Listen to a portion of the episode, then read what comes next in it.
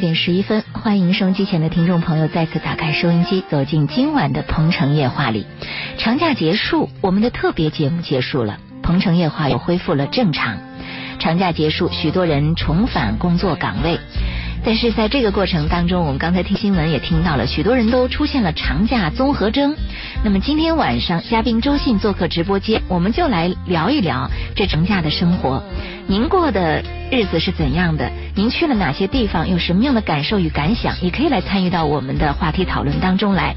除此之外呢，我们也欢迎收音机前的听众朋友，有一些情感上的困惑，生活当中的呃疑惑，都可以通过我们的公众微信搜索八九八周玲，或者直接拨打听热线电话八八三幺零八九八来跟我们互动。呃，这个长假期间，老爷去哪儿了？在深圳。在深圳。就是兵家之必经必争之地，不要去争。很多地方车的拥塞，人又那么多。嗯。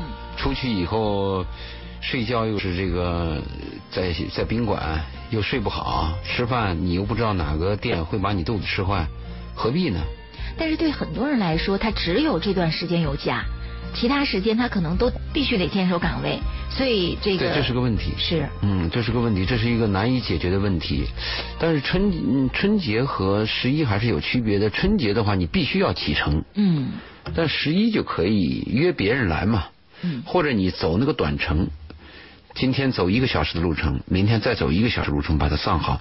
但是他那个高速公路的拥塞，我们也看到了新闻报道。何必呢？啊，我的建议是何必呢？最好是兵家必争之地，不要去争。当别人不去的时候，自己也有假期嘛，一天的时间可以去一下嘛。节日的时候呢，我是担心，哎，有些人呢就是放纵自己，他有一个充分的理由，比如过完节以后，你会发现有些人胖了，有些人臃肿了。嗯嗯，那你说他呢？他说过节不就这一次嘛，多吃两口，多喝两口。啊，大吃大喝。哎，对，或者是晚睡晚起。嗯。这个是给自己找的借口。其实做一个人洁身自好、自律是非常重要的。就不论是哪一天，我要按时起床，我要早睡。嗯。早睡早起对你的健康有好处吗？不论这个饭再可口，哪怕它是节日，自己要要要把最后一口去掉，就把它去掉。您说到这儿，我突然想起，我今天看到了一段话。这段话专门写到，是从心理学的角度说的，说一个人对自己的身体呀，如果没有管理的话，比如说他对于吃比较过于贪婪的话，其实是人格不健全的一种表现。当然了。嗯，这可能说明到他内心深处某些特别欠缺的地方，他用吃来弥补它。在这个过程当中，不体现了他对某些呃，比如说情感上的需求的一种饥饿感、呃渴求感，还说明了他人格不健全的一种具体体现。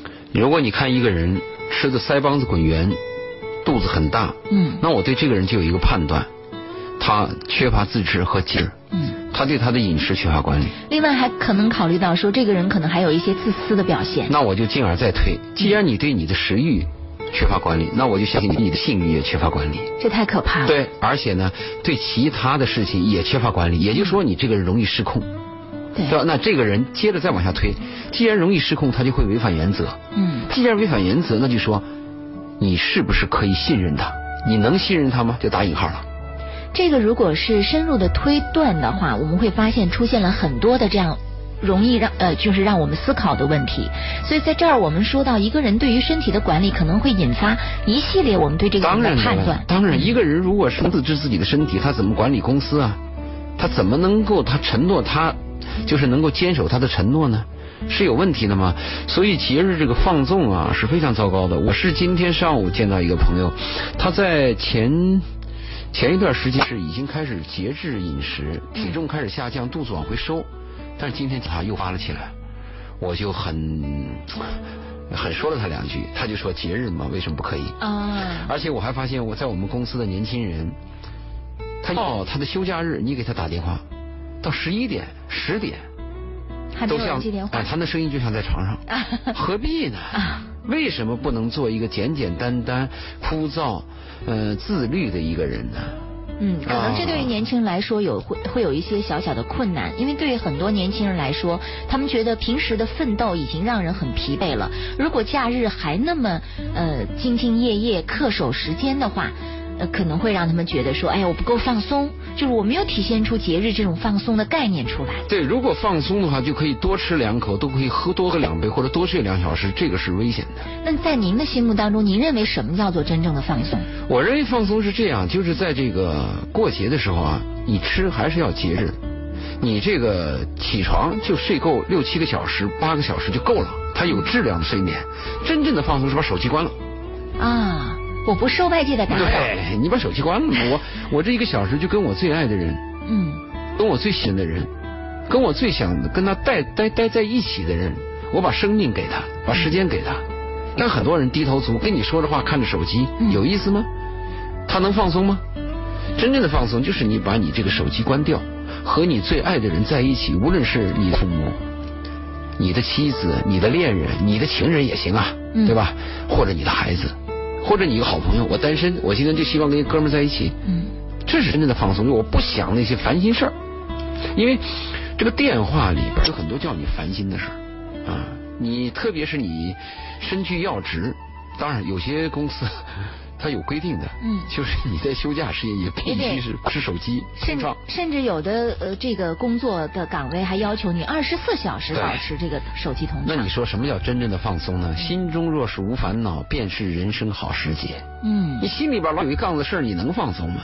是难吗？嗯，放松并不是大吃大喝，放松并不是对自己的这个身体缺乏管理，放松也不是说呃日上三三竿仍然不起床。对，嗯，而且最大的放松是干你自己喜欢的事儿。嗯，你像我们每天要上班，要身居呃要职，要对别人负责任，我们要考到明考虑到明天怎么样，后天客人怎么样，下一个计划怎么样，但能不能够就是把这个放弃一下？嗯，干自己喜欢的事儿，就这个事儿啊。跟利益没关系，是不是？纯粹是我自己的兴趣就是我喜欢。所以有些人他说这个话，等我有了多少钱，我就可以不干了。这个话很很庸俗，很蠢嘛。啊，你就说我有了多少钱可以养活我这个肉体蛋白，能吃了睡，睡了吃，不再工作就能养活我这个肉体蛋白，这个境界有多么的低俗啊！你境界高一点是应该我要把事情做成了以后做得更大，或者我把事情做成了以后我能帮助他人。我把这个事情做以后，能实现我的理想。我把这事情做成了以后，干我自己喜欢的事嗯，人一辈子要忙。你看那个穷人和富人最大的区别，最大的区别，富人他是自己逼迫自己永远勤奋，穷人是别人逼迫你必须要干活。嗯，区别就是这个主动和，被动嘛。嗯，是，嗯，这是我们对假日放松这个概念的一个。重新的定位和诠释，不知道这种定位和诠释是否您也认同？大家也可以通过公众微信搜索八九八周玲，或者通过热线电话八八三幺零八九八谈一谈您的观点和看法。那除了这个放松的概念之外，我还关注到这个关于宰客这个问题啊。最近这个青岛成为了众矢之的，这个青岛的一个小饭馆，您看您也做餐饮，对，嗯，对于宰客这件事情，我想您肯定会有很多自己的体会。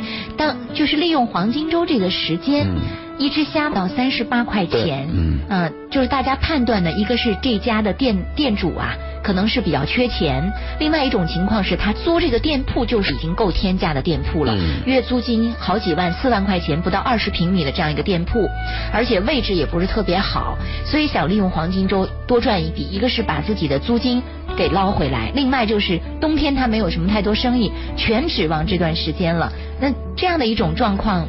现在就让它成为了大家关注的、热议的，甚至是这个呃众矢之的这样一个地方。这是一个社会社会风气、民俗和价值观的问题。我为什么这样讲呢？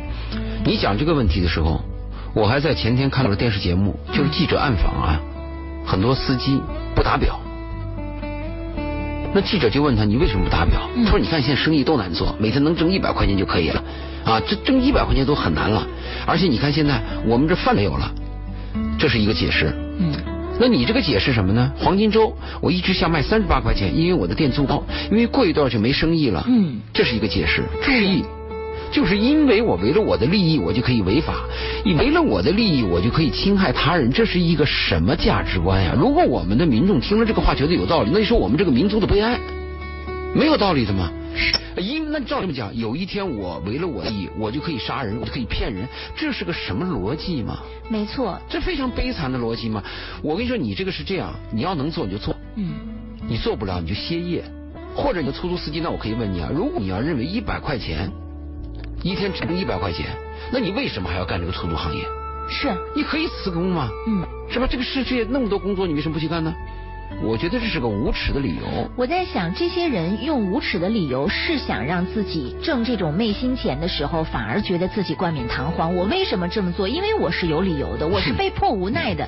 他想用这种理由来给自己，呃，找一个就是说我可以这么干的这样的一个，就是披上这么一件外衣吧。是这样，嗯我们把话说到倒退一万步，杀人都有理由，那无耻之徒就有无穷个理由。嗯但我的问题是，我不管你什么种，一个社会它的文明，它是靠法律支撑的。嗯也就是说，你这个法律如果有的话，嗯那我就好制裁你。而且你会发现，一个文明的社会，它一定是法律严格的法律、法律和法治、法规这样去推进的。嗯比如说闯红灯，对吧？你闯红灯，为什么后来减小了呢？闯红灯减少，并不说是啊，我们的什么觉悟提高了，不是这个道理，是是因为全罚款对，罚款和给的分儿。嗯，对不对？你你看看这个，就是现在这次德国大众这个这个这个问题，是，对不对？他欺骗了消费者，嗯他的这个尾气有问题，罚的好像一百八十亿，还是就罚的让你群倾家荡产。嗯就我关注的是法律在哪里？你比如说，你这出租车如果不打表，我们的制裁手段什么样？如果这个卖家人坑害消费者，一直下卖到三十八，你的制裁手段、你的法律在哪？我关心是这个。我们不要去讲道德，跟这些人讲什么道德呀？也就是说，像您之前所说到的人性本恶，在本性这个本七宗罪就这样子。嗯，在这个过程当中，没有这种严苛的法律去制裁的话，他一只虾，他卖的恨恨恨不得卖到三百八，别说三十八了，嗯，不可能由由他自己来说自律，我能做到不？可能。嗯，我都我们任何人都难以自律，也就是说，在某种环境下，我们可能都是个卑鄙的小人，完全有可能。或法律法规重要，所以在这次讨论当中，关于三十八块钱一只虾的问题，关于出租车不打表的问题，很多人把注意力放在了啊，那为什么它不打表？有没有有情可原？可不可以说得过去？我把注意力放在你的法规在哪里，对吧？你可以不打表，只要法规制裁你，我承受。那我还可以不打表，法规再制裁你，只要你能承受，那你就不打表。嗯如果你只只虾卖了三十八，你卖有法规制裁你，你下次再卖，法规再制裁，我关心的是这个。是，也就是说，公平的社会它靠什么公平？不是你说我说，它一定是有一个法律法规政策规定。你比如，说我和你，我我我我我们可以碰到一个很强大的人，把一个很弱小的人几巴掌打到地下。嗯，如果在原始社会，那你就挨欺负了，你活该啊。那有一个更强大的人，把那个强大的人又几巴掌打到地下。但是文明社会是有法规的，你打的人你要负责任的。呃，美国咱们那个案子你听说了吗？就是呃那个女孩几个女孩欺负一个女孩，嗯，我看了，我看了。你看报道了吗？呃终身监禁。当时就是这些呃这些就是受到法律制裁的一些孩子和家长都懵了，懵了他没有想到说他认为我的小孩打了你这个女孩，在中国不就是一个道歉，甚至说赔个不是就完了？对在美国终身监禁。是，然后呃，当时家长和孩子都想不通，也都不能够去接受这件事儿，就没有想到说说美国的法律怎么可以这么而且中国的家长带着钱去行贿，也一起关起来了。是 这件事情，这件事情在美国不仅传开了，而且会让很多的国人感觉到丢脸。就很多家长以为把孩子送出去了，孩子的身份地位或者各方面都提提升了，不是这样的。这个教育可能在这个地方就会产生一个结果出来，就是你怎么对待你的孩子，教育你的孩子什么情况，那么就会在这个地方显现出来。对，所以我们经常讲，我们要赶超世界先进水平。我们谈的是工业水平和经济水平和 GDP。但我们要注意，我们要赶超世界先进水平，它的法规、法治、民主这些东西一定要跟上去。嗯真正的赶超是在这儿。如果你的价值观、你的思维意识都非常落后，落后五十年，你只是赚了几个钱，你就认为自己好像像贵族一样了。不可能，因为你赚那个钱也是有代价的，比如说是成了环境有了污染、坑蒙拐骗。你生活美好吗？你美好吗？你周围美好吗？你觉得周围的人美好吗？每天能看到那种开心的微笑吗？你在我们大街上能看到的微笑吗？你去欧洲大街上你去转转，你看到微笑。没错没错你你再提不动像高，陌生人微对笑，马上就有人来给你拎包。所以我关心的是，就是我们的法规和法制，我还是关心这个问题。嗯，就人是治出来的。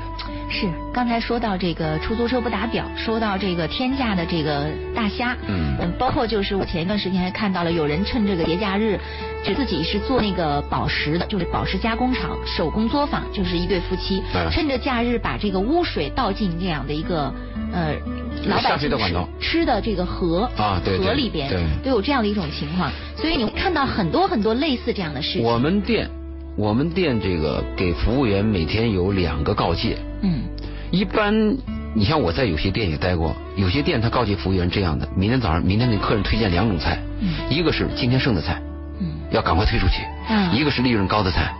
我们跟客客，我们的工作人员宣传是：第一，一定要给客人推荐最新鲜的菜；哦第二，客人点够菜了以后要提醒他，就说你少花钱，吃饱即可，即止，吃饱即止，就不要乱点，不要多点。对，嗯我们是把每个人当朋友，而且我相信每个人人心啊，他都是明白的，嗯他都很清楚，他知道你是对他好，这是最重要的。嗯所以我们的店里打那个牌子，从来不打客户是上帝，客户上帝是假的，是讲你口袋里钱。嗯我们就说客人是朋友，要彼此尊重，你要尊重我们的服务员，不仅仅是我尊重你。没错，尊重服务员。嗯嗯，好，那这一时段我们就先聊到这儿吧。收音机前的听众朋友也可以通过热线电话八八三幺零八九八，公众微信搜索八九八周玲，我们也一起来聊一聊您的假日生活，您是怎么安排的？对于今天我们所聊到的关于长假放松的这个概念，以及呃您所看到的这样的一些，比如说假期当中的宰客行为，呃这样的一些就是违法的这样的一种状况啊，您是怎么来认为的？您的态度是怎么样的？也欢迎收音机前的听众朋友通过热线电话八三幺零八九八，公众微信搜索八九八周玲，跟我们来聊一聊。另外，在情感或者生活当中遇到的困惑和问题，也可以通过热线和微信来跟我们互动。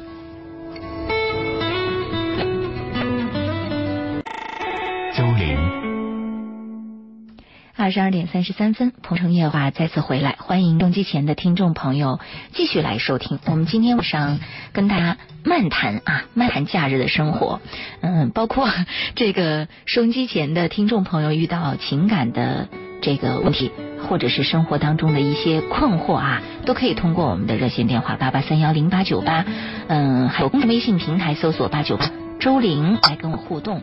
小岁月着急说，对于坑人宰客的餐饮界，刚刚我们提到对这个青岛的这个天价大虾啊，他说就应有相应的法律法规来制裁，而不应该等到出了事儿了才来报道哪里哪里坑人，就是这个事儿应该及时的就有人来。就是得到消息就应该及时的去制裁，不只要有法规就行。，对他直接按法律法规你愿意。坑一次，你再坑，下次再坑，那就再治嘛，就完了。是啊，关键就是他坑完了白坑，嗯这个很讨厌。然后我们把这个东西放放在道德层面，嗯，这就完蛋了。没错。你跟一个流氓讲什么道德呀？就有时候你会看到，就是说这边这个事情按压下去了，那边又起来了。原因就是说，他一定会觉得这个事情我值得这么去做，因为制裁我的这个结果不至于让我如何如何。嗯对对你看他最后才罚了九万块钱嘛，嗯，啊，就是停业整顿，然后罚九万块钱，所以我九万块钱我觉得可以。下次如果你再卖一只三十八的，再罚九万。你知道后面有人就是在那边呃，就是帖子嘛，跟帖子说说像这样的人啊，就应该他以后去哪儿消费都给他天价。嗯，比如说他去这个吃饭，他得吃天价的；他去看病，给他就开天价的；他的子女读书，他的子女就得读天价的。就只要是这样的人有这样的一次的这样的表现，就应该让他也尝受一下，尝试一下什么叫做天价消费。对，我们还是按规矩办事儿，有法治，有法规，这样执行，这个社会会文明。我们今天晚上跟朋友漫谈嘛，刚过完节，嗯呃，朋友们想谈什么也可以给我们发个微信信啊，嗯你想聊什么也可以。但是我刚才来的时候，你听我谈话多少有点，就是心里有点火。啊，又又有什么问题遇到了路上？这是我我们的一个听友，嗯他一直在向我咨询关于情感的问题。他是一个已婚的夫妇，嗯是个男人。其实我倒挺同情他的，嗯他是听了我的话，坚守他的妻子，哦一直在坚守，一直在耐心的坚守。而且他妻子有外遇，他都忍耐。他问我要不要戳穿，我说不要。我说你就忍着，他真听我的。他他妻子是出轨了是对吧？问题现在都是女人红杏出墙啊，一直到现在。但是我在前一段时候，不是他熬不住，是我熬不住了。为什么呢？因为他的行为叫你看，这个男人该做都做到了，该忍耐、该做饭、该陪伴妻子都不不也不揭露他，妻子照出轨。不说他所做的一切都换回妻子的心，也没有让妻子说意识到说我这个家庭最重要这个概念。嗯，他你像一般像这种事情发生，我们会得出两个结论，一个结论就是。丈夫的做法不到位，一把钥匙开一把锁，开不了，嗯，对不对？这是一个一个判断。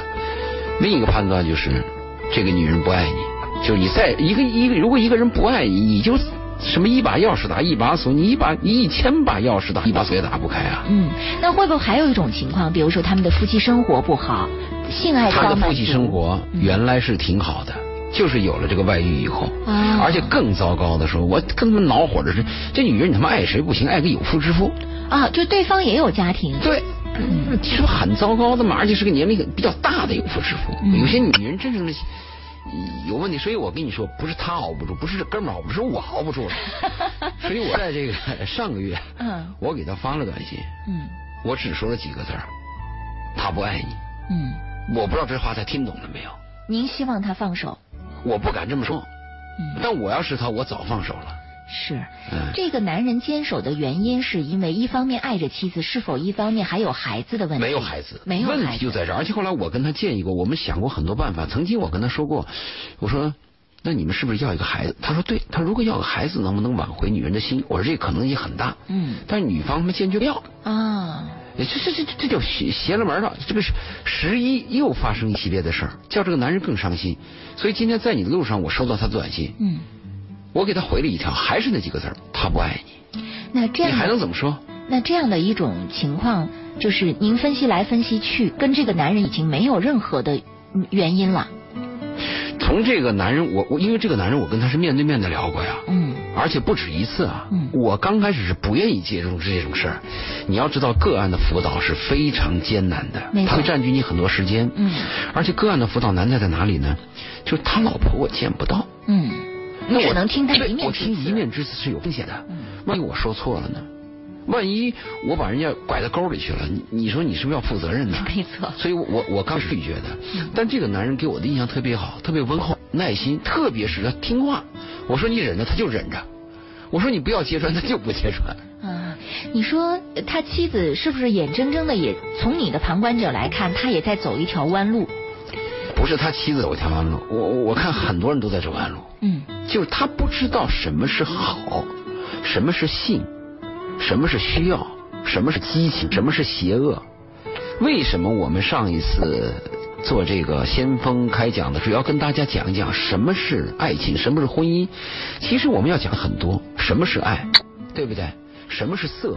什么是正色？什么是乱色？什么是淫色？这个很多区分的，但是。反正我今天跟这跟这个男人，我讲了他他不爱你，我听我是很恼火，嗯，我是熬不住了。但是他不知道能不能理解这句话啊？他理解。他如果理解了，其实我觉得这么好的男人遇到这样的一个女人，真的不如放弃，又有孩子啊。真是我我我最伤心的什么呢？往往我伤心的就是一个好男人碰到恶心的女人。嗯。或者一个好女人碰到一个恶心的男人，对我就我看了这我就恼火。我特别喜欢看到的是俩好哥一好。对对对，我看的是两个好的般配的呢。也许是年龄大了，就是那个悲伤的事情啊，刺激你会很难受。嗯。因为人生的悲哀经历太多嘛，你希望看到美好的般配的那种美丽漂亮年轻的喜悦的东西嘛。嗯。我跟他讲了，他不爱你。他后来说，他是不是彻底放弃？我没回答，算了，我不管了，这事。嗯。不知道大家今天会不会听我们的节目啊？对，节日呢，我们还要再谈一下。节日时间呢，朋友经常有些聚会。哎，没错。你看节日，咱们不是也，咱们也聚了一次吗？也聚了一次，嗯。聚了一次，一般聚会它应该要具备三个基本条件，我曾经说过。嗯。对吧？第一是你聚会的时候，这里边有你喜欢的人。是。有你喜欢你才愿意去嘛，嗯，或者是可能发现你喜欢的人。是。啊，比如说这个人你也是比较陌生，但是你看看过他的资料，嗯，看过他的一些什么论文呐，或者他一些爱好啊，嗯，你认为你也有那都不是，所以我们第一个就是可能有你喜欢的人，或者是发现你喜欢的，这是聚会的第一个条件，高的条件。第二个条件就是要有一个比较痛快的。放心、安全的谈话。嗯，你比如说，我们平时在工作的时候，工作关系嘛，很紧张嘛，说话留三分嘛，是，而且都是假话嘛，对是不是？嗯但是在我们底下私生活的时候，我们碰到一些朋友，能不能说两句开心的话？非常放松，非常放松的啊，而且谈话比较愉快，嗯啊，没有那种说我要跟你较真啊，或者叫板呐、争个低下，争个什么你死我活，没有没没有这种东西嘛。所以第二个条件是我们有一次愉快的交流。第三是不是场合很重要？第三，场地不，第三是要一顿可口的饭菜啊 前两个，你比如我去了以后也见不到我喜欢的人，然后谈话又又也不懒得谈，面不可憎语言废，对，那个吃的又糟糕。对，菜最后可以吃，那也算没有白去嘛。万一吃的又糟，那彻底的这个这个聚会就太没意思了。是嗯，嗯是，所以呃，一般我们跟您这边聚会，这几个条件全满足了，基本上全满足了，基本上基本上啊。还有呢，就是过节的时候你会发现婚礼比较多，嗯，婚礼多的时候，我们最碰到最多的就是一个红包问题，哎，对吧？有时候你看，呃，我我有一个哥们儿，他年龄很大了，他已经放弃了就是这个生孩子的愿望了，嗯，已经放弃了。按按按按年龄来讲啊，他他老婆那个年龄已经也不适合生孩子，四十多岁了，嗯嗯，怀孕了，哎，这是意外的，意外的，嗯，啊不也不是意外的，他做的试管，他下决心了。啊，怀孕了，那个那个四十二岁做试管也很难，一般到了三十八岁，你去生殖科，生殖科的医生都会劝你三十八算了。嗯，但是她怀孕了，今年还有那个很很健康的一个男孩儿，很高兴。我跟他发了私信了，我说你这个孩子来之不易啊，你一定要办满月酒。他就跟我讲，他说算了，不要办。他说我办满月酒，你说通知不通知别人？我通知别人就意味着是人家要拿红包，对，他很计较这个。嗯可是我打心眼里呢，就想给他送红包，嗯，我就感觉到他来之不易，特别就就是要用。红包来祝福祝贺一下，对，特别是他老婆来之不易。你看这里边有他俩有一个价值观的区别，女方从年轻的时候就希望要孩子，男就认为要丁克，男人就就认为生命无常，生命太悲惨，拒绝要孩子。等这个男人到五十岁了，这个女人也四十多了，突然又想要了，女人已经放弃了，说不生就不生吧，嗯反正你爱我，我爱你就行嘛，我们也活到。但是女人压抑啊，有时候去喝酒，有时候一个人闷在那不说话，啊挺难过的。这个男人突然决定，我们应该有个孩子，这个女人就焕发了力量。所以做的事，所以我就特别希望他能够办一次满月酒，我们真心跟他去祝贺，但是他就拒绝。嗯所以红包呢是我们一个问题。有人就问我说，这红包到底给多少比较合适？嗯有些人说啊五百，有些人说一千，有些人说是二百。其实我倒有一个大概的标准，起码是你你去你去评估一下这顿饭多少钱。你比如这一桌饭，这一桌饭十个人吃，这桌饭家伙一吃是五千。那你起码得出五百吧，你不能叫主人白请你吧。你是这么来评论 我觉得最这家红包底线啊？最底线是这你看样，，我们是朋友，你结婚了，你把我当朋友，你邀请我去，还给我备着吃饭，我又想祝贺你，嗯那你的标准什么呢？那我是凭想，我也付不起这么多钱。嗯那我咬牙，我想，那主人请我这顿饭，我要打听一下，这一桌多少钱？主人说这一顿饭五千，那我起码不能低于五百。是，这是最底 底线的要求，但情谊又另当别论哈。对，那你说嗯如果我本来就感激他，我想多给他一点，我爱他，那是另外一回事了嘛。是是是，说到这儿，其实我特别有有一种感慨，就是说，呃，像我这种人，我就特别害怕人家来送红包。对，因为你经常为别人考虑，你属于那种情商高的女人。就是你，你让别人来为你送红包，你会有一种压力。嗯这个压力你会为别人想的特别多。对第一就是说，比如说婚礼请柬经常被人误认为是罚款单。对，比如说你你去邀请别人来参加这个婚礼，有的时候你会再三掂量这个朋友请还是不请。对你请他呢，你担心就是说，一特别是那个交情。处在这个半身不深的那种 表情，你会很纠结。你说你不请他吧，怕他对你有看法。对你说你请他吧，他是不是又认为你要要特别特别这样的朋友处在一群朋友当中的一个。对你请了别人，别人告诉他。哎，说哎，那谁谁谁结婚，请你没有啊？嗯如果你没请，他心里会很失落，说为什么请他请他，请了张三，请了李四，为什么单独不请我？对是不是对我有看法？请了他，你有担心说什么个意思啊？你这是来那个公然的是来敛财吗？嗯就是你这种想法，你会很纠如果你。如果你主动说我高尚一点吧，你说我请所有的朋友来参加我的婚礼，然后我说一句，我不要红带包，人家就会认为你此地无银三百两。你说你提这个什么意思？就是告诉我们一定要带是吧？还要多带。所以你看这多麻烦。嗯呃，实际上对于呃某些人来说，呃，红包对他是一种压力。说收红包的这个人本身对他是一种压力，是对另外的人来说，送红包有可能也是一种压力。前段时间我看到一个消息，把我乐坏了。嗯有一个人发帖子说他是有一个同学，这个同学呢很联系。呃，是那种半生不熟的同校的校友，还不是属于同同学那样子的。然后突然有一天给他发了一个红包，呃呃发发了一个帖子，邀请他来参加婚礼。对然后这个罚款单对，这不这个帖子还专门要求说，希望红包最低限额两千三百八。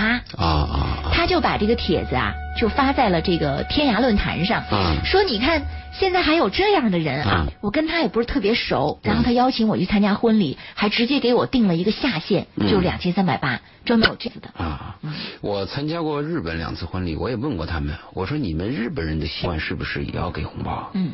他们给信封，嗯。每人是一个信封。他们说有，嗯，啊，他也有一个大概的数字，就是有一个底底线在这儿。他大哎，他一般大概也有一个数字，大概也就是啊几几万日元啊、大概是有这么个情况。就是大家通俗东西是有的。这次过节啊，我还去看了我一个朋友的装修，因为平时比较忙嘛，因为我自己装过很多房子嘛，特别是我们那个餐馆的设计什么的，我是总设计师嘛。嗯他让我去看他的装修，我也答应他了。我很久没有没有时间嘛，春节有时间，我专门约了上午去看他。我去看他的装修，我讲的什么问题呢？结构。很多人装修的时候总要看那个效果图，效果图它不出来什么这个是咖啡色，那个是什么这个颜色，这个没有用的。装修第一是结构，这个结构决定了什么呢？比如说你的排水是在哪里的，啊、对不对？你的排风系统在哪里的？你的菜端到菜桌上方便不方便？你的卫生间到底是这边是淋浴，还那边是马桶？为什么？你的床头为什么要摆这儿？摆在这个位置？这个位置呢，跟窗户是什么关系？而且床头的这个旁边的这个灯开关应该在什么位置，你更方便。结构是最重要的。嗯如果你结构弄乱了，以后你再去打翻它就非常难。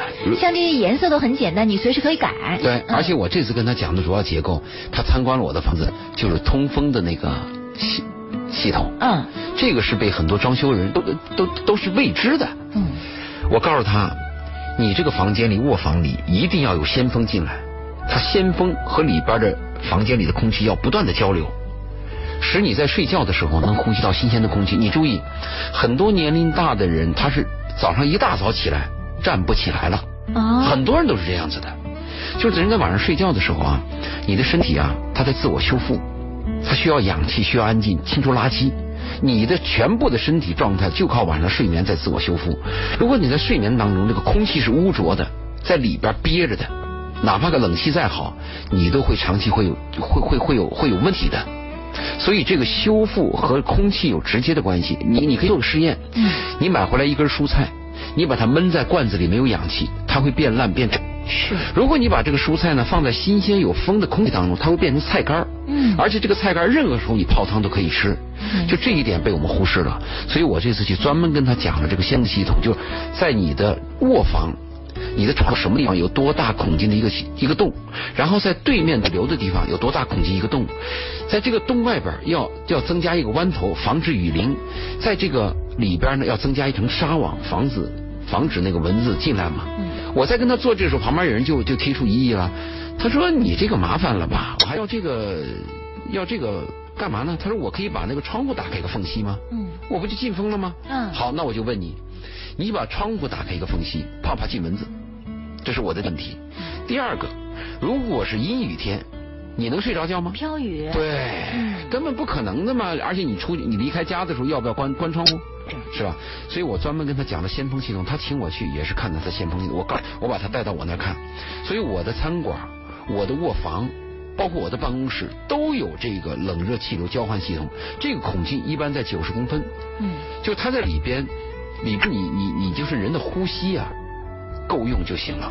您说的这种情况，像有一些这种呃环保的那种样板房，是不是他们也会采用这种？应该有嗯，这个是应该有的。我做完这个以后，有一个大公司，一个大的房地产公司派了一个设计组来了三个人，嗯，那是五年前了，到我这儿来参观嘛，我还给他做了介绍，而且这个就是这个新先锋的孔啊，它有两种设计，一种是自然的，就是你只有一个孔，只有一个防沙网，只有一个弯头，嗯，弯头防雨防沙网是防蚊子，那个孔洞是进风。就行了，因为它南北风，它会自自然自然它会有有压力吗？如果没有压力也不要紧，你里边有冷气以后，它冷热气它自动交流，这是一种；还有一种是主动的，里边有一个电脑风扇。嗯，电脑风扇只有零点二几瓦，也就是说千瓦小时一度电，你你开它一天大概只交一块钱。你看，呃，房地产公司都开始向您这儿学习了。是啊估计以后人家的这个样板房，人家的结构都要考虑像您这样来设计了。嗯这种设计的房子，估计是最好卖的房子了。有蜂窝状的，这个有的大公司已经开始介绍了。嗯，好。听众艾伦说：“周老爷，您也太知识渊博了，您解答情感问题如此的深入透析，您的餐饮做的那么好，您的工厂做的那么好，您居然连房屋的结构都那么了解，您还有不知道的吗？”一个人啊，他如果说在某些方面做的比较好，他一定有短板。哦，您的短板是什么呀？到现在我们不知道呢。短板就是您的苦闷和煎熬，才能成为情感专家。因为您太丰富了，跟您匹敌的人没出现，所以就只能让您一个人苦着。对呃，王仓管说：“周林、周老爷，你们好。从九月二十四号听完周老爷的讲座后，二十五号我就匆匆启程返回四川老家探望七十二岁的老父亲。我母亲在我年幼时便已病逝，唯一的哥哥又于前年病逝。人生三大不幸，父亲遇到了两件，现在就只剩下老父亲一人在家。所以，即使坐上长达四十小时拥挤不堪的火车，我也得回去探望探望才安心。一年长假就两次，过年的一次留给孩子，孩子也是丧父，所以一要过节，我就一定在路上，不是探望父亲，就是去探望。即使坐上长达四十小时拥挤不堪的火车，我也得回去探望探望才安心。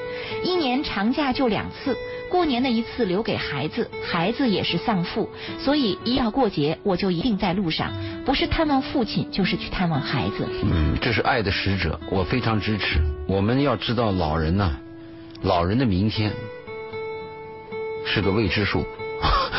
我们很多年轻人说，我我再等一等吧，再等一等吧，反正我有时间。嗯，我我最近忙，等你有一天闲的时候，你真有时间的时候，这个老人可能就已经离开你了。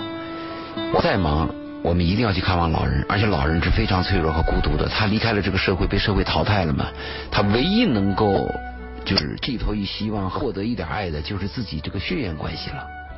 所以你去，我我我向你致敬啊！我我我我非常的啊，非常的赞。其实有时候看到这个人到中年的时候挺不容易的，上有老下有小啊中年两边都要关注。对，其实啊中年男人和中年女人彼此都要理解对方。嗯中年男人他有很多苦闷，做妻子的往往是絮絮叨叨不懂。嗯其实做妻子的也有一些苦闷，这个做丈夫的也经常被忽视了，彼此都需要理解对方。我再说说我那个，说说我的微博吧。嗯在微博的时候，我们上次不是课吗？嗯呃上次不是做这个先锋开讲？嗯我回来以后收到了一个，收到了很多听众的私信。嗯其中有一个是大三的，啊。他跟我交流了一些，嗯，我在他也去现场了吗？他去现场了，哦。他去现场以后我就很担心呐，嗯。我说我那个课我那个讲座是给研究生讲的，我担心他小听不懂，嗯。他说其实你别说我年纪小，但是我对爱对你讲的话我能听懂，嗯。我如果你听懂，哪怕听懂一部分，我认为对你是有帮助的，也觉得值嘛。最近他给我又来了一个呃微微博上的给我有有有一件事，我在微博上发了一条微博，就讲那个活着，嗯。发了几个照片，就人老了以后非常非常难看，非常丑。啊，皱纹呐、这这这个衰败啊，这个照片他看了非常难过，他就认为我把这个丑啊和悲惨的东西暴露出来了。啊他说：“周老爷，你这么忍心吗？”嗯。我这我跟这两天也有点对话，后来我跟他讲了我的心情。其实我发这条微微博“活着”这个微博的时候啊，我心里边犹豫了一下，就是我知道这个微博发出去以后会令很多人心里难过，嗯但为什么还是坚持发了？我考虑啊，就是一个人的生活成长，他处是真实。嗯对不对？你看我们小的时候，我们的孩子，你给他讲那个圣诞老人，这圣诞老人是假的呀。嗯我们给他讲童话故事，童话故事是是假的嘛？我们给他讲这个什么安徒生的什么这些诗歌，其实很多东西它是美，但是它里边有虚假的成分。等你步入社会以后，我们让你知道真实的东西了，这个时候人开始成长了。所以我就说，真实的东西让你成长。我咬着牙就把这个微博发出去了，我就告诉他，真实让你成长，真实有美的东西，有丑的东西，但真正让你成长的是真实的东西。所以我咬牙把它发了。嗯，我跟这个男孩这两天这两天聊了聊。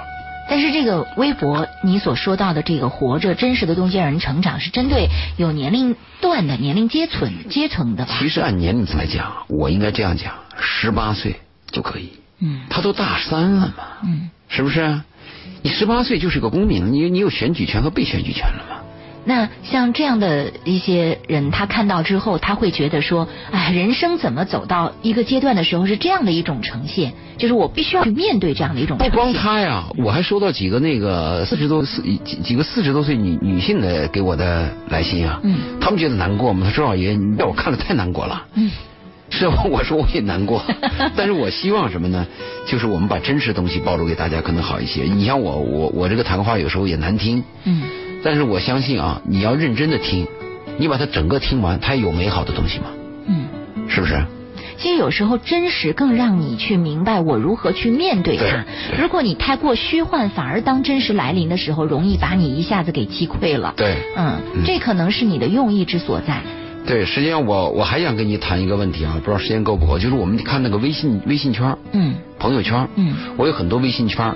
其实我在微信圈里边晃荡了两三年，我感到非常失望的是，没有一个自己愿意多聊的微信圈。你看很多朋友把你拉进去，嗯，啊，周老爷你来我们微信圈吧，我们这是某某某什么圈吗？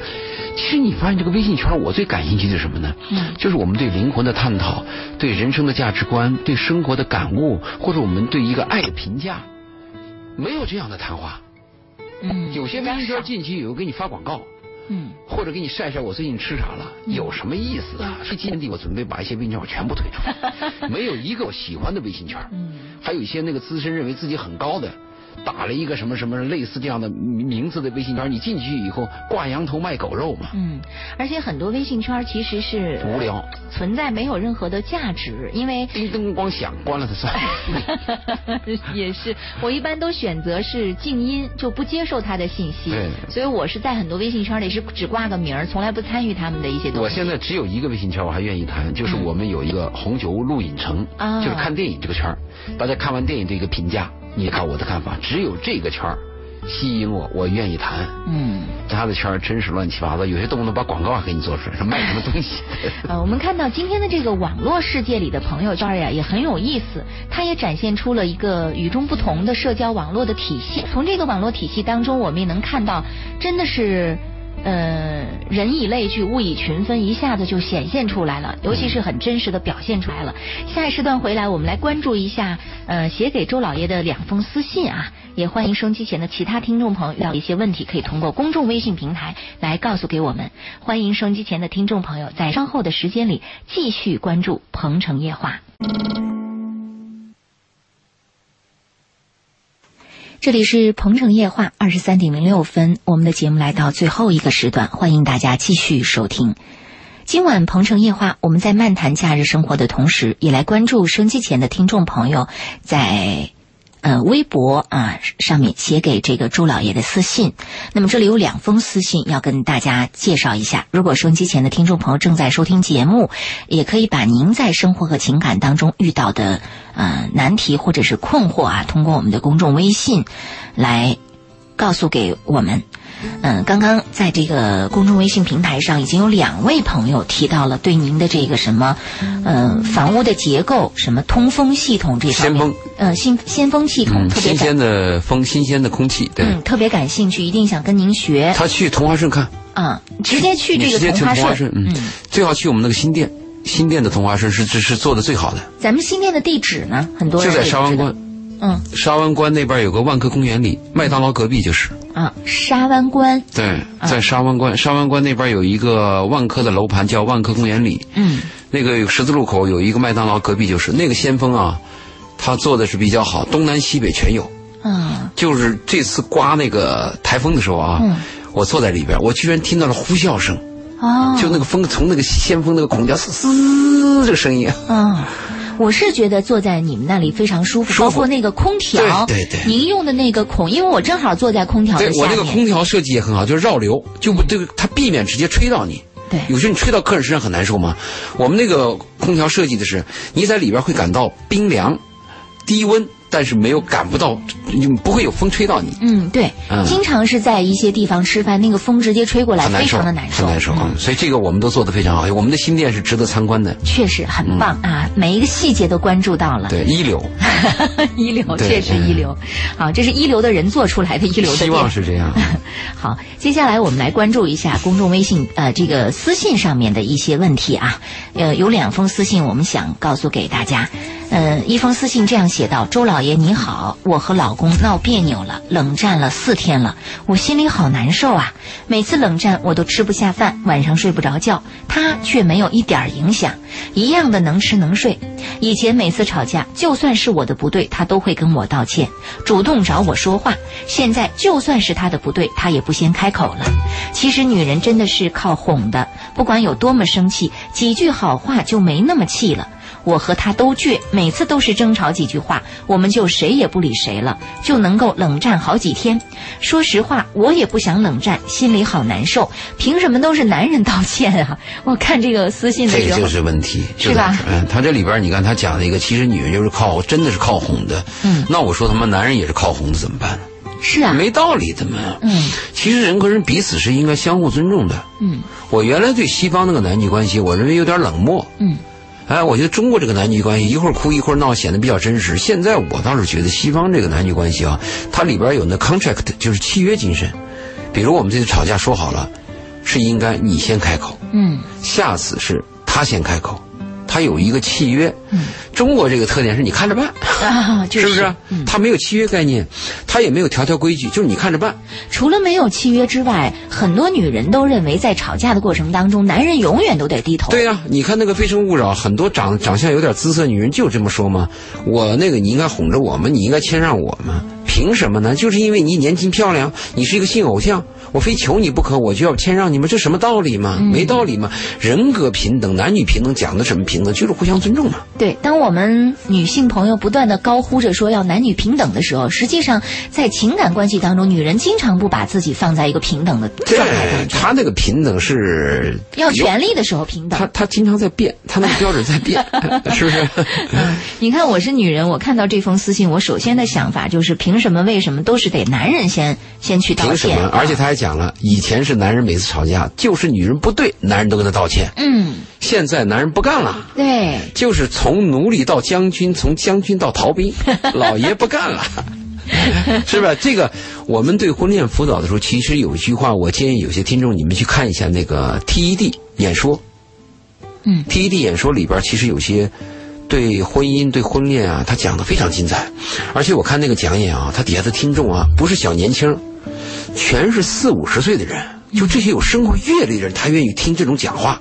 愿意去听听你怎么样谈生活，其实对生活对一些五六十岁人来讲，生活已过，但是他们愿意去听，而我们一些小年轻呢，愿意去什么买个新衣服、逛个街、胡闹一下、看个什么偶像啊，追追追个什么新呢？但是真正的生活话题他不听。嗯其实最需要听的是这种年轻人。他他这个 TED 有一次讲课，我听到他有一段谈这样，他说男女关系的婚姻的关系啊，最好培养、最好调教对方的时间和时机，就是结婚以前。啊，那您说，像这种结婚之前，很多人反而都想把自己最好的一面展现给对方，或者为了取悦女人，就像这封私信上写的，你错了，我也是，我也道向你道歉。这个时候是不是反而不应该这么去做？当然是无理的了嘛。你这个女人可能当时很享受，因为我漂亮，因为你追我，那我错了，我任性。你你这个男人也要向我道歉，向我单膝下跪。他以为很享受，其实我认为这种关系很无耻。嗯这人和人就要互相的。你是我的男人，凭什么让你给我下跪呢？嗯你是我的女人，凭什么让你你让让你跟我的那个那个那个痛哭流涕？没有必要吗？两个生命要互相联系的吗？我很讨厌吗？我原来听我一些师傅，我经常我那时候还是个小伙子，经常听我那些师傅，都是我尊敬的一些女科学家，研究所嘛，嗯经常是在别人面前呲溜自己丈夫，嗯贬低自己丈夫，以贬低自己丈夫来抬高自己。啊，很恶心。就是我在家里的地位有多高？是啊。实际上，你会想想想，这个两口子是人生当中多么大的一段奇缘在一起。对。而且你会想到两个人相扶到老啊，这段关系是超越很多关系的。如果在这样的关系当中尚不能做到互相尊重，嗯，而经常在别人面前贬低自己的爱人，或者在自己的爱人面前一争高下，那还有什么意义呢？所以他这个活该嘛，他自己一个人做的事儿啊，他有因就有果。你当时很得意，我错了，男人都要向我道歉。你很享受吗？终有一天，就是我说的是奴隶成将军，将军成逃兵，不干了。对。啊，那你这嘛就像我们以前教育小孩一样，你作业做不做？你不做，我就把那个什么什么东西不给你。嗯。啊，好像要挟孩子第一次做了，第二次又说你做不做？你不做那个东西我不给你。终于有一天孩子说我不要了。对有这样的教育吗？不能这样教育。要跟孩子怎么讲啊？作业我们一定要做。嗯，这是最基本的。第二，我们能把它做好，在做好的基础上，我们能把它做快，节约时间出来玩不管你怎么样，作业必须要做，而我给你那个玩具，我必须要给。我们要有积极的角度去谈问题，要正面的。是你不要威胁，这个感情绑架和这个威胁，迟早有一天你会崩溃的。所以这个女人，我看了她这个私信，我为啥发给你了？这不是她一个人的问题，是很多人的问题。冷战了四天了，她认为难难受。那你肯定难受啊！男人终有一天会把你放弃的。你年轻的时候，男人因为性的问题向你屈服；等你变成老太太的时候，你脸上有褶子的时候，男人对你没兴趣了。你还来这一套吗？嗯，不要绑架，我们应该尊重对方，跟男人好好讲。如果是你错了，你应该跟这个男人讲，你说是我错了。嗯，你看我错了，你还向我道歉，我知道你爱我。嗯，就这段关系你要把它培养好，也就是说在婚婚姻之前的这段关系啊。就是你把它培养好，这个时候是唯一拯救对方的时候，也是拯救自己的时候。你等你结了婚以后，你再继续这样下去，而且毛病养成了以后，很难改，很难改。嗯，是。所以我建议他他们的什么呢？就是夫妻之间啊，这次把这个冷战熬过去了以后，女人要学会尊敬男人。而且我在节目当中原来曾经谈过一个，尊敬对方是无条件的。对，对吧？不能因为说。哦，我今天高兴我就尊敬你，嗯，因为你答应我某种条件我尊你，或者我需要你我就尊你。明天我不需要你了，我嗤之以鼻了，我我我就不尊重你了。对，这是很糟糕的。呃，有一个那个荷兰的影片叫《海上将军》，嗯，那个电影在结尾的时候非常震撼。荷兰是在第一次世界大战的时候，它承载了很多海上的运输，因为它的海运很发达，是，所以呢。海上有一个将军，他为国捐躯。他在最后一次战争当中，他被很多这个敌人啊，把他给打死了。嗯，这个将军死的那一刹那，被一个炮弹击中一刹那，敌方的军舰立刻什么的全部向他致敬。为什么？就尊敬他的人格，他是非常他是非常勇敢的一个将士啊，非常伟大的。对，所以我们要学会无条件尊敬。比如说，你这个女人啊，你这个丈夫今天让你生气了，甚至丈夫做了一件错事儿。你不能因为他做事你就给他甩脸，就给他就就就给他脸色看。你应该尊敬他，你可以提你的意见。嗯，你说你今天做这事伤了我。嗯，我为什么受伤？你要跟对方讲，你要尊敬尊敬对方，尊敬对方是无条件的。有一天，这个女的，你因为这个男人，你觉得很恶心，你要放弃了，你就告诉他，你亲爱的，我们结次缘不容易，我我跟你尽了很大努力，我一直爱着你，但是我爱到今天我没有能力了。嗯，我要放弃。我希望你好好过，你还依然尊敬他吗？其实我我我能体会到您说到的无条件尊敬对方啊，实际上反过来是尊敬婚姻，尊敬自己。对，是个人修养问题嘛？对，确实。好，我们希望这位女士能够听到我们今天的节目啊。跟针对这封私信，我们的回复，希望您能够注意以后在婚姻当中您的角度、位置，包括您的态度。就是你要弄清自己算老几。对，是每个人都要弄清自己算老几。嗯，千万注意自己算老几，这点很重要。嗯，还有一个无条件尊敬对方。再一个就是什么呢？我希望她这次冷战之后啊，跟她的丈夫谈一谈，就是我们定一些家规，比如吵架不能睡沙发，女人不能回娘家，丈夫不能爆粗口。不能爆粗口，嗯，不能动手，嗯，女人不能揭短，不能揭伤疤，冷战不能超过两天。一第一次必须谁先开口，第二次必我们定一些家规，因为定了这个家规有什么好处？我们有标准，有标准就好说。我们最怕的事儿没标准，没标准就是看着办。对，那这次这么办，明天那么办，随情绪来，那就很麻烦。所以我们定个标准，定个标准什么呢？有个好处，一个是可以检验是非对错，第二个最重要的可以保全你的面子。嗯，因为现在问题肯定这样了，谁先说说说话呢？谁谁是不是就没面子了呢？听您这么说，我想起来，其实很多的中国家庭不仅仅随情绪，还随着感情的忽冷忽热来做一个随着实用性，对，忽冷忽热，对，真的是忽冷忽热。好，我们再来关注第二封私信啊。第二封私信写道：“周老爷节日快乐！我很敬佩您的博学多识，分析问题很透彻很到位。我有一次失败的婚姻，我都奔四了，想找个终身伴侣，一直没碰到。请问周老爷要采取哪种渠道会更容易找到那个他呢？还有，呃，在福田哪家婚介所比较正规靠谱呢？给点建议吧。”其实这个私信我我我都有点不想搭理他。嗯，为什么又发给了你呢？我是考虑到这个私信还牵扯到别人。嗯，这个私信他给我发了以后，我给他问了几个问题，因为你要回答他嘛，对你要负责任嘛，你就想多了解嘛。嗯，我就问你第一次结婚多长时间？女方跟你是一个什么年龄差距？嗯，呃，为什么离婚？有没有孩子？因为这些数据知道了以后，对他这个回答可能更好。嗯，但我我的一些听众就是就实用性，他今天可能一激动，他就给你发个私信，明天可能就忘了。就他一直没回复，对，他就没有责任心，他都没有我这种责任心，我还琢磨琢磨正儿八经。所以有些听众，我跟你讲，真是叫人讨厌。嗯，有些听众我就不愿意再回他私信了。你很认真的对待他，他不把自己不当回事把我也不当回事嗯，所以我就不知道他的情况。你比如像他这情况来，你说你都奔四了啊？对你什么情况呀？对你什么情况？你比如说你奔四了以后，你要有没孩子？嗯，如果你说我从来没有孩子，我还想再生一个，那我给你的建议是，你要找个相对年轻的。是，是不是？另外，你的经济情况怎么样？嗯，我也不了解。如果说你已经有了孩子，你打算不再生孩子，那我就建议你不要害人家那个良家妇女嘛。嗯，你找一个离了婚有孩子的一起过嘛。是我们对不同的个案会有不同的一些劝导嘛。嗯嗯，所以这个就很难讲。但我的体会是这样，就是，呃，作为婚姻来讲，一辈子能找到一个婚姻是很难的一件事儿。你说你结两次婚、结三次婚有没有可能？也有。嗯。但是婚姻它跟那个，就我们很多世俗的因素是有关系的，比如说你有没有成家的能力啊？嗯。你有没有一套房啊？你有没有一些经济支基础啊？是。你要找什么样的女人呢？是不是什么女人接受你都可以干？嗯。如果都行，那就好办。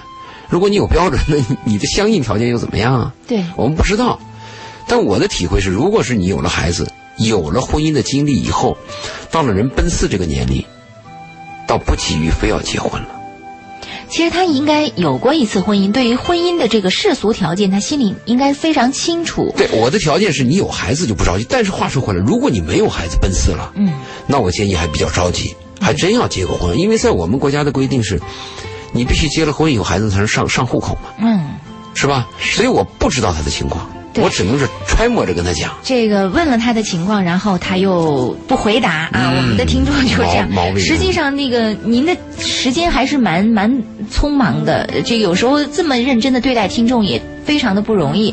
我们也提醒收机前的听众朋友，如果是有这样的一个呃回复啊，其实是应该值得珍惜的啊，因为并不是每一位听众的问题到到您这儿都能够得到一个这样的回复。我们也可看到能。不，也可能有这样的问题，就是他当时给我来私信的时候，我没有立刻回答，嗯因为我不可能每天看嘛。对，可能我在两天以后看到这个私信，我再给他回复的时候，他以为我没有及时回答他，可能他都没有打开，嗯，也有这种可能性。呃，就他压根儿就没看。对，嗯所以他的问题就分两步了，一个是有孩子，那我建议我的建议是轻易不要走入婚姻。嗯，你哪怕找一个人能够长期同居，或者说你确认他以后再说。嗯，如果你没有孩子，你急于又要个孩子，那你是起码要找个年轻能生育的女人。这个事儿你就目的要明确一点，哪怕对方丑一点儿，哪怕对方恶心一点儿，你是不是也就忍了？因为你的目的，目的不是要结婚生子吗？确实，嗯，这方面我们给了这位朋友其实是两个答案，也是根据您自己的情况看看来做一个最后的啊、判定啊。说到这儿，就是也有听众朋友在公众微信平台上留言说，刚刚说到婚姻需要很多的世俗条件，我之前啊确实没有意识到，等到结了婚才发现。过日子不是像当初想象的那个简那么简单，以为两个人住在一起就从此过着幸福快乐的生活。现在柴米油盐酱醋茶，包括即将到来的孩子，都让我越来越有压力。我有点后悔，当初在选择婚姻的时候，把条件放在了爱情之外。这对我来说真的是一个巨大的挑战。是啊，我每次讲到爱情和婚姻的区别的时候，有些人就批评我嘛，说周老爷你把婚姻说那么悲惨。